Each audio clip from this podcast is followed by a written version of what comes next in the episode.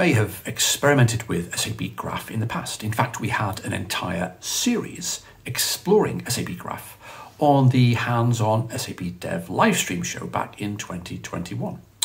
Since then, there's been great progress on the initiative, and we even saw SAP Graph appear at SAP TechEd last year in November, where we learned that a new, more advanced version of SAP Graph had been integrated into API management.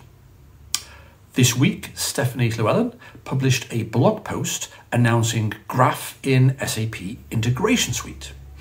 The Graph initiative now belongs as a capability in API management, which in turn is part of the SAP integration suite. That means I can just refer to it as Graph, right? Yeah, but there's more, lots more. As part of the SAP integration suite, it's now available as a beta program. And it also has some great new features, including a configuration UI to create business data graphs, the ability to extend the out of the box graph data model, a business data graph explorer called Graph Navigator, and also in addition to support for OData v4, there's also now support for GraphQL. Read all about these new features and the beta program and how to get involved in Stephanie's blog post. Earlier this month, I talked about a quarterly release QRC Q1. Now I would like to present you a major new feature of the biweekly 2023-03 release. In it, we are introducing the unification of stories and analytic applications into one single artifact based on the optimized stack in SAP Analytics Cloud. Whether you are building stories or analytic applications, you can now use the new optimized story experience, which integrates features in both stories and Analytic Designer. You can create customized interactions and add custom logic with a variety of widgets, functionalities, and scripting capabilities. For a complete overview of all improvements, please check a blog post by a product manager, Gia Deng. 2023-03 release available for SAP Analytics Cloud Fast Track customers.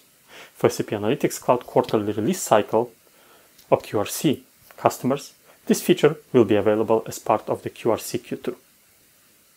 The SAP BTP SDK for iOS team shipped version 9.1 of the SDK, and here are the highlights for you. By utilizing Apple's App Attestation service, app developers can validate that their apps are running on authentic, unaltered devices and are not being impersonated by malicious entities. The SAP BTP SDK for iOS lets you quickly implement this service, thereby protecting your enterprise app and its users.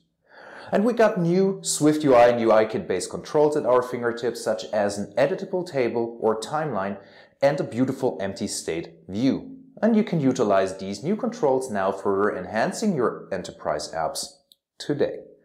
And for our data offline, we have new optimized population of entity values, which comes with significant performance improvements and making your offline enabled apps even better and providing even better user experience and I hope you are as excited as I am about these new features. And if you want to read more about the newest release, check out Sandeep Sitarama's blog post on blogs.sap.com.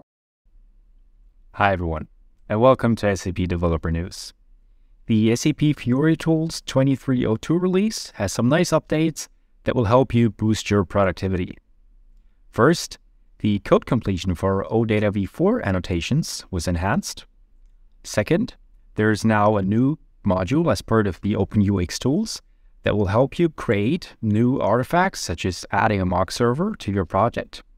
Third, there is a new integrated troubleshooting experience with guided answers for the most common errors. And fourth, there's a new multi-code feature for guided development. The number of steps required to add a feature to your project with guided development was reduced to just one.